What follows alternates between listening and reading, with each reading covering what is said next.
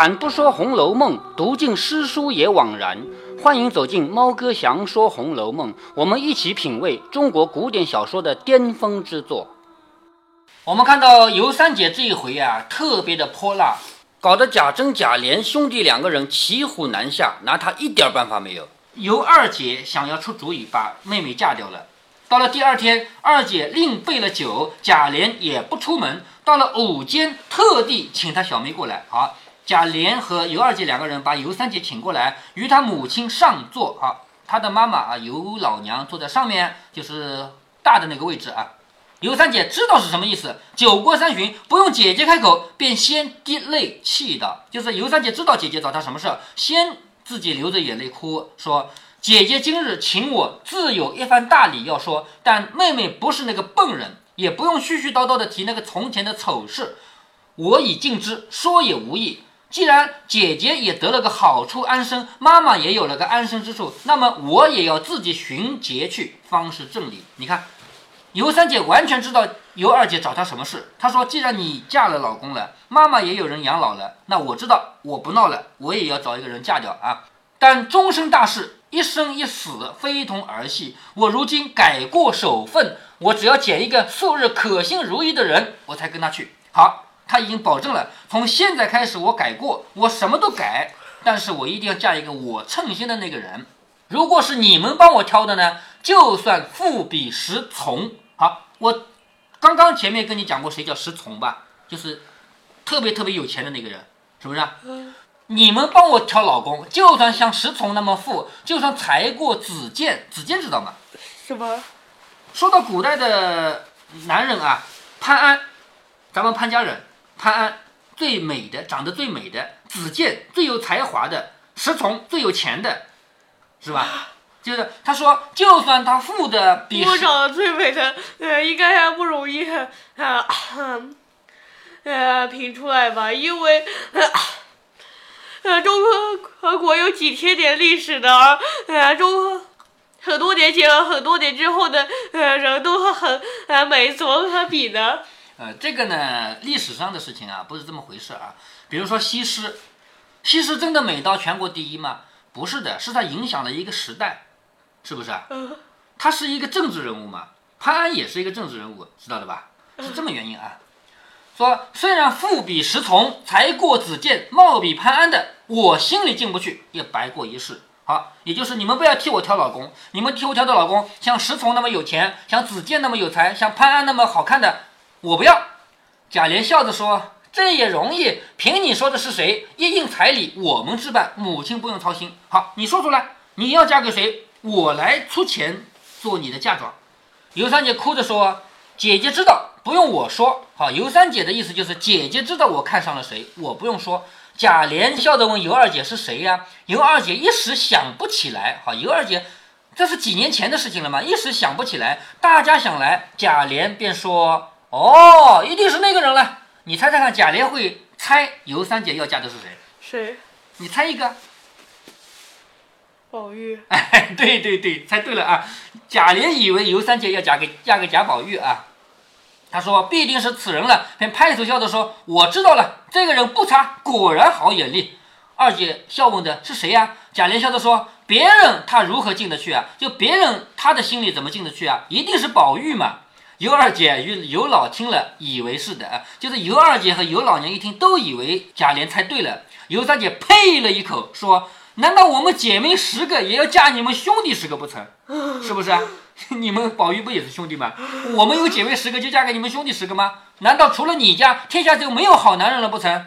众人听了都诧异，除了他，还有哪一个呢？就是连贾宝玉你都看不上眼，你还有哪一个呢？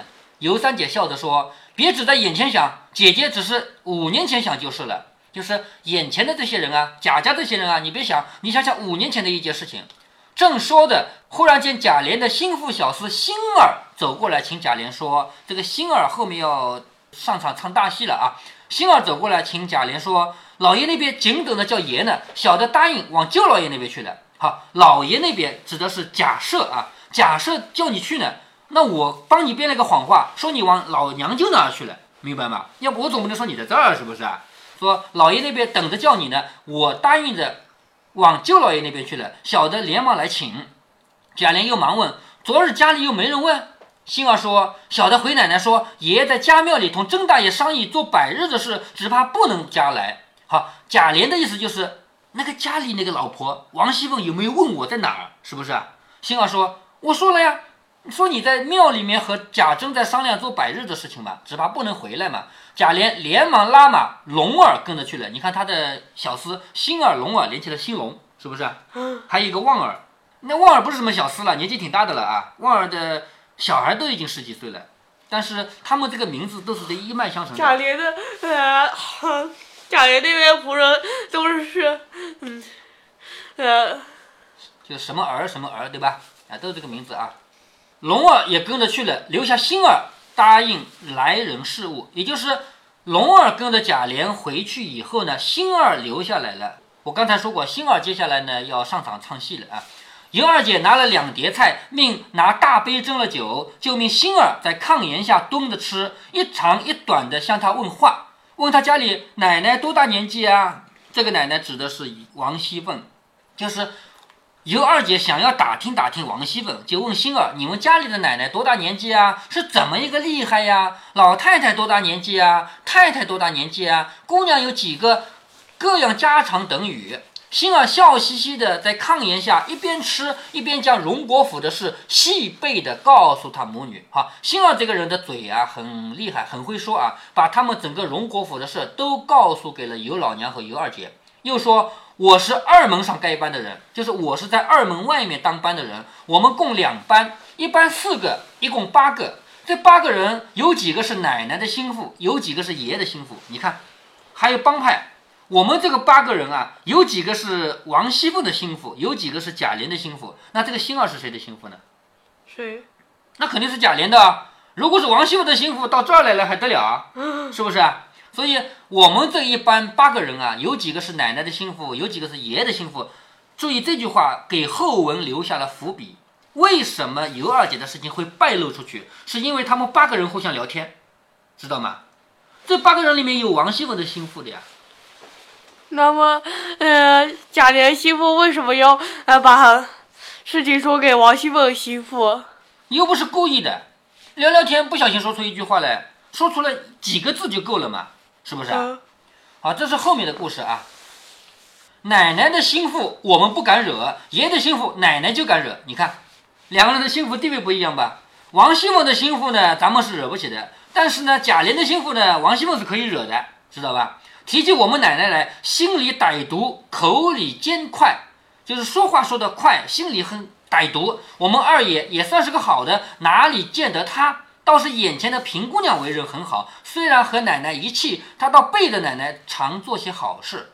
平儿这个人虽然是王熙凤的心腹，但是呢，她有的时候背着王熙凤会做一些好事的。小的们凡有了不是，奶奶是容不过的，只要求求她就完了。我们做错了事情是千万不能是让王熙凤知道的，要去求求平儿。如今何家大小，除了老太太、太太两个人，没有不恨她的。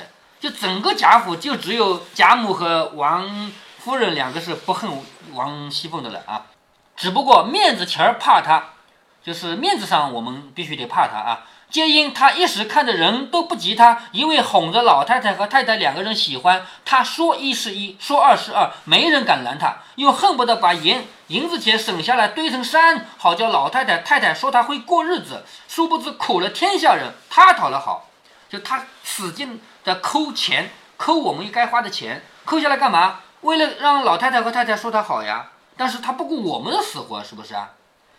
姑的有好事，他就不等别人，自己抓尖儿。如果有了不好的事呢，或者他自己错了呢，便头一缩，推到别人身上来了。他还在旁边拨火。好，这个说的也是王熙凤吧？有好事他第一个抓了，有坏事他说别人的事情，是不是啊？如今连她正经的婆婆大太太都嫌了她。王熙凤是邢夫人的儿媳妇，对不对啊？可是邢夫人和王熙凤之间是不和的。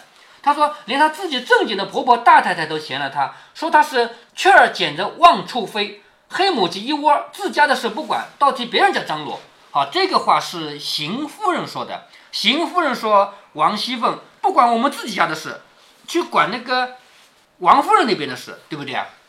这里呢，这句话给后文留下一点暗示伏笔啊。我跟你说到过，后面有一个最大的戏份，就是贾家最大的矛盾其实是邢夫人和尤邢夫人和王夫人之间的矛盾，对不对啊？嗯。那么王熙凤作为邢夫人的儿媳妇儿，但是她是帮着王夫人的呀，所以这里这句话我们先留在这儿啊，后面会提到啊，说邢夫人对王熙凤都不满意了。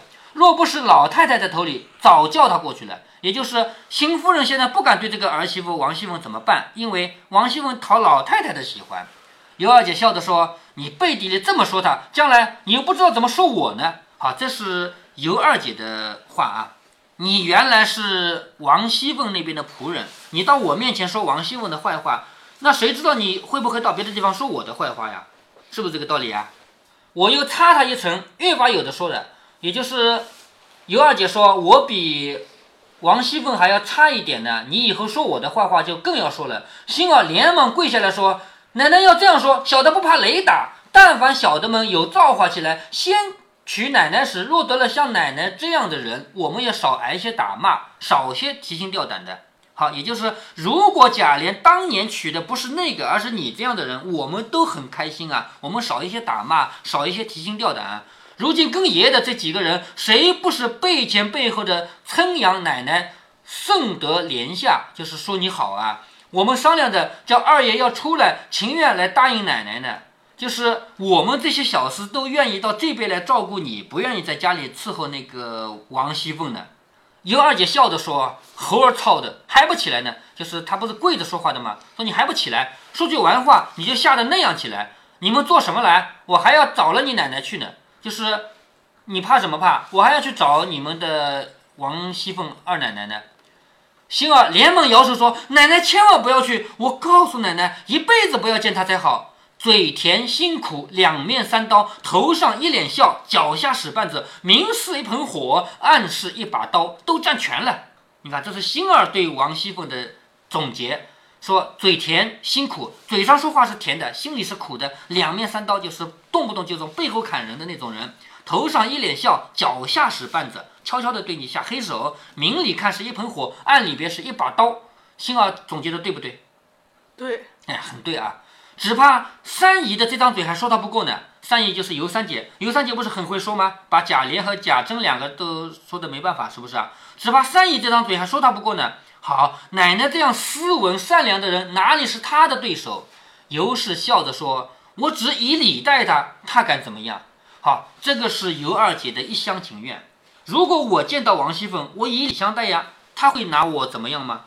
他以为自己以礼相待，王熙凤就会对他好了，有这可能性吗？没有啊，没有啊。星儿说：“不是小的吃了酒放肆胡说，奶奶就是礼让。”他看见奶奶这样比他标致，比他又得人心，他怎么肯罢休？就是将来你被害的原因是：第一，你长得比他还漂亮；第二，你比他还要得人心，他一定不会罢休的。人家是醋罐子，他是醋缸、醋瓮，就是别人家只是个醋罐子而已，他是醋缸，你知道吧？凡丫头们多看二爷几眼，他有本事当着二爷打了个烂羊头。就是如果哪个丫头只要看一眼贾琏。他就当着贾琏的面把那个丫头给打烂了啊！虽然平姑娘在屋里大约一年二年之间有一到两次在一处，他还要口里颠个十个过子呢。好，平儿是正经的通房大丫头，也就是按照规定、按照礼法，平儿就是小老婆，对不对？可是平儿跟贾琏之间有没有什么密切接触啊？我们前面就看到过，没有，是不是啊？所以星儿也知道，平儿这样的正经的通房大丫头都没有。机会跟他碰面嘛，气得平姑娘性子发了，哭闹一阵说：“又不是我自己寻来的，你又浪着劝我，我原不依，你反说我反了，这会子又怎样？”就是平儿说：“又不是我要做你的通房大丫头的，是你要收我做通房大丫头的。结果呢，收了以后又让我这样里两边不讨好。他一般的也罢了，倒央告平姑娘。”尤二姐笑着说：“这可扯谎，这样一个夜叉，怎么反怕屋里的人呢？”也就是说，你胡说八道吧？你既然说那个王熙凤是个夜叉，她怎么会去求平儿呢？怎么会怕家里的人呢？星儿说，这就是俗语说的“天下逃不过一个李字去了”。这个平儿啊，是他从小的丫头陪了过来，一共四个人哈，陪了过来。注意啊，平儿是从王家嫁过来的嫁妆，她陪过来一共四个人，嫁人的嫁人，死的死了，只剩这一个心腹，也就是王熙凤嫁妆带过来的四个人，三个没有了，嫁人的嫁人，死的死了。我估计嫁人也是因为王熙凤不要了，把她给配人了，是不是啊？或者死的呢，很有可能是被王熙凤害死的，是不是啊？啊，那么平儿为什么没死？平儿聪明啊！你看到平儿每一件事情做的那么周到，不让王熙凤抓到一点把柄。如果王熙凤抓到她一丁点把柄，平儿不是死定了吗？嗯，是不是？所以她陪嫁过来四个，嫁人的嫁人，死的死了，只剩这一个心腹。她原那那最后平儿的命运是什么？平儿的命运没有交代，应该不会太差。还有一段因果，我们家的规矩，凡爷儿大了，先娶亲之先，都要先放两个人服侍的啊。这个话什么意思啊？就是像贾宝玉那样，他老婆是谁还没有定下来，但是他的那个妾已经，王夫人已经指定了是袭人，对不对啊？嗯所以他就说我们家是有这样的事儿的。二爷原有两个，谁知他来了没半年，都寻出不是，打发出去了。好，也就是贾琏在娶王熙凤之前是有两个小妾的，结果呢，王熙凤娶过来以后，那两个都没了，被王熙凤给整没了，是不是啊？啊，别人虽不好说，自己脸上过不去，所以强逼着平姑娘做了房里人，什么意思啊？既然王熙凤嫁到这边来，把贾琏原来的两个妾都整没有了，那这个话说出去不好听，不是说吃醋的人就犯了七出吗？我讲过的吗？是不是啊？所以呢，就让自己的心腹平儿做了他的通房大丫头，但实际上这个通房大丫头是徒有虚名，是吧？好，这里通过星儿的一段话，我们知道了平儿和王熙凤的那个往事，这前面没讲过，是不是啊？那平姑娘又是个正经人，从来不把一件事儿放在心上，也不会挑妻窝夫的，就是她不会挑拨。平儿这个人不会挑拨王熙凤和贾琏，倒是一味忠心赤胆的服侍她，才容下的。也就是王熙凤之所以能够容得下平儿，是因为平儿实在太聪明，服侍得好。尤二姐笑着说：“原来如此啊！但我听见你们家还有一位寡妇奶奶和几位姑娘，她这样厉害，这些人如何医得？”好，寡妇奶奶是谁呀、李纨，哎，对，李纨，你们家不是还有一位李纨和几位姑娘迎春、探春、惜春吗？既然王熙凤这么厉害，那这些人又怎么会依她呢？星儿拍着手笑着说：“原来奶奶不知道，我们家这位寡妇奶奶，她的魂名叫做大菩萨，是不是菩萨？这个李纨是不是个菩萨？对，哎，他说你不知道啊，我们家这个寡妇奶奶，她的魂名叫做大菩萨，是第一个善德人。我们家的规矩又大，寡妇奶奶是不管事儿的，只宜清静守节。妙在姑娘又多，只把姑娘们交给她看书写字、学针线、学道理，这些是她的责任。也就是这个李纨的责任是照顾那几个姐妹，根本就不管这个家嘛。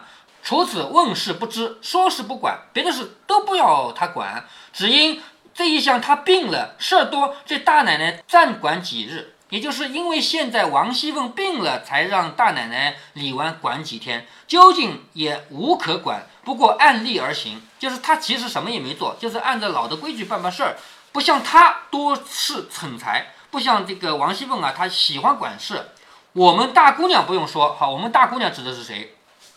元春嫁到皇宫里的，我们家不是四个姑娘嘛，是吧？我们大姑娘不用说啊，但凡不好也没有这么大的福了。嫁到皇宫里不是很有福吗？是不是啊？我们大姑娘如果不好的话，也没有这么大的福了。二姑娘魂名是二木头，我们经常听到有人说迎春是二木头，这个话原来是星儿说的，知道了吧？二姑娘的魂名是二木头，戳一针也不知道哎呦一声，是不是这样的个性啊？啊，哎对了，三姑娘魂名叫玫瑰花，为什么叫她玫瑰花？为什么嗯有刺啊，探春是不是有刺啊？有刺？哎，谁敢去招惹一下探春吗？是不是啊？长得好看，但是有刺啊，所以三姑娘魂名是玫瑰花。尤氏姐妹笑着问什么意思啊？星儿说：玫瑰花又红又香，无人不爱，只是搓手。也是一位神道，可惜不是太太养的。什么叫神道呢？就是他有本事、有水平，可惜啊，他不是大老婆生的。老瓜窝里出凤凰，什么叫老瓜呢？就是乌鸦，乌鸦窝里孵出一个凤凰来了。也就是说，这个探春啊，是从赵姨娘肚子里出来的，结果出来的这么厉害啊！四姑娘小，她正经是曾大爷的亲妹子，也就是惜春啊，她是贾政那边的人，是宁国府那边的人，是的，啊。她是贾政的亲妹妹，但是她和贾政年龄差的这么大，那个很正常呀，兄弟差的年龄大了，不是很正常的吗？比如说这对夫妻刚结婚，生一个儿子，有没有大到呃比某某些人和家的呃父子的比年龄差还大？比两代人还大，很正常啊。古代结婚不就十五六岁吗？十五六岁生一个，到三十五六岁生一个，那是不是差了二十岁啊？是不是？这很正常啊。好，这个惜春啊是曾大爷的亲妹子，自幼无母，没有妈妈啊。老太太命太太抱过来养这么大，也是因为不管事儿的，就是惜春她也不管事儿。奶奶不知道，我们家的姑娘不算，另外还有两个姑娘，那真是天上少有，地下无双。哪两个？黛玉、宝钗，哎，对，说一个是咱们姑太太的女儿，姓林，小名儿叫什么黛玉，面庞身段和三姨不差什么。好，这里看出来了啊，尤三姐和林黛玉长得有点像，一肚子的文章，只是一身多病。这样的天还穿夹的，也就是夏天人家都穿很薄的，她还要穿夹的，因为她身体不好嘛。出来风吹吹就倒了，这是星儿对林黛玉的总结啊，风吹吹就倒了。我们这一期没王法的，嘴都悄悄地说她是多病西施，啊，他自称我们这一起没王法的，也就是我们这些人都是胡说八道的啊，说他是多病西施。还有一位是姨太太的女儿，姓薛，叫什么宝钗，这是雪堆出来的，也这这个人长得很粉嫩粉嫩的，白白的，像雪堆出来的。每常出门或者上车，或者一时在院子里瞥眼一见，我们鬼使神差，见了他们两个不敢出气儿。好，这个星儿说的最好的一句话出来了啊，他有机会看到林黛玉和薛宝钗吗？正常是没机会的。没有。但是有的时候上车下车的时候，或者正好路过的时候，会看到一眼，是不是啊？他说我看到他们两个人，我们连气都不敢出。尤二姐说，你们家大家的规矩，虽然你们小孩子进去，当然遇见小姐们，原该远远的藏开。就是你这样的小厮看到了林黛玉和薛宝钗，当然得躲开了，是不是啊？可是星儿告诉他，不是不是不是那个意思，就是我为什么看到他们两个不敢出气呢？我说接下来两句话是星儿说的最好玩的两句话。他说那个是正经大礼，自然远远的藏的，当然不必说啊，就藏开了，我们还是不敢出气，就怕这一口气大了以后，吹倒了姓林的，气暖了，吹化了姓薛的。这个话说的可可爱吗？有趣吗？是吧？就怕我一口气出去，吹倒了姓林的，吹垮了姓薛的，说的屋子里都笑了起来。要知端详，且听下回分解。好，这一回叫贾二舍偷取尤二姨，尤三姐私嫁柳二郎。不过、嗯 这个呃有字重复，哎，对，这个就不管了啊，这些细节。前面林黛玉教香菱学写诗的时候还说过，有了好的句子就不要管那么多细节了嘛，不是说过嘛，对不对？下面第六十四回呢，就要讲到尤三姐死了，秦小妹此情归地府。秦小妹就是重感情的这个尤三姐小妹啊，但是因为她觉得有的事情不能说，不能让人知道，她觉得可耻，她直接就死掉了。而她一死呢，那个冷郎就是柳香莲，她直接就出家做了道士了。好，我们这一回先读到这里。曹雪芹在安排尤二姐、尤三姐的命运时，还不惜笔墨给我们安排了星儿演说荣国府。星儿和冷子兴不一样，在于星儿是贾琏和王熙凤的仆人，他们一共八个人，分两班在二门值班，而且这八个人还可以分两派：贾琏派和王熙凤派。所以，星儿演说荣国府就可以给我们更加清楚地总结概括王熙凤的为人。在这一段里面，作者借星儿的嘴重重展示了王熙凤的狠毒，同时还刻画了尤二姐的善良。所以，当尤二姐的事情被王熙凤知道，两个人直接面对面，他们的对决那就是尹志平和洪七公打架嘛。但是话说回来，像星儿这样的人，其实在社会上也无法立足。尤二姐有一句话说的有些道理：你自己作为王熙凤的仆人出来了，你就说主人不好，那么你到别处还不知道怎么说我呢。就在不久前，猫哥过生日，请了一桌客，都是做了好多年同事，大家感情很深的。在吃饭的过程中，那几个妹子聊天的内容，猫哥我很不喜欢听。我几次试图打断他们，把话题引开，结果那几个妹子聊得太火热了，既打不断也引不开。于是我直接下命令：你们都别说了。旁边有一位妹子说：“今天是猫哥的生日，听他的吧。”到了深夜，我给这几个人留了言，留言的内容是这样的：很抱歉，今天打搅大家聊天的兴致。我在几次试图改变大家聊天的力气无效后，我直接制止了聊天过程。我衷心建议大家多找找丈夫、妻子、父母、公婆、岳父母的优点。如果实在找不到，可以关起门来打架，哪怕闹离婚，但是不要在外人面前津津乐道。这样既不尊重家人，也不尊重自己，还不尊重听众。尊重别人才是尊重自己，尊重自己才能赢得尊重。以上是我对这群妹子的忠告。当几个人把脑袋聚在一起八卦别人的是是非非的时候，我非但不会凑过去说讲给我听听，我会选择远离。而这次因为是我请客嘛，我是离不开的，所以我直接就制止了。你们给我吃，别说这些八卦。还有一件事情，就在前不久，春暖花开嘛，我们组织了一次自驾游。我自己的车不用开，不过我同事他是个路盲，他把点名签到工作做好以后，就把车子交给我来开了。结果整整两小时的车程，坐在车上的这几个人一路上都在骂自己的同事，因为工作做得不顺利了，都是某某同事造成的。同样，这是我无法逃离、无法不听的，我只好叫他们说点别的。我说的还是比较委婉，我说春天到外面看看美景，为什么非要带着戾气度过这一天？结果他们还不服气，非要强调这就是很重要、很必要的事情。我真心的希望现实中的人都能理解我的苦心，不要做我生日请客的那群人，也不要做自驾游同车的那群人。还是那句话，你这样做既不尊重家人、同事，也不尊重听众，你也不尊重自己。如果您觉得猫哥的读书分享有益有趣，欢迎您点击订阅，这样您将在第一时间收到猫哥的更新提醒。如果您有什么要对猫哥说的，不管是赞还是批评，不管是提建议还是唠唠嗑，欢迎您在喜马拉雅平台留言。我说的是喜马拉雅平台。如果您在其他平台听到猫哥想说《红楼梦》，那是别人替我转发过去的。您在那边留言，我看不见。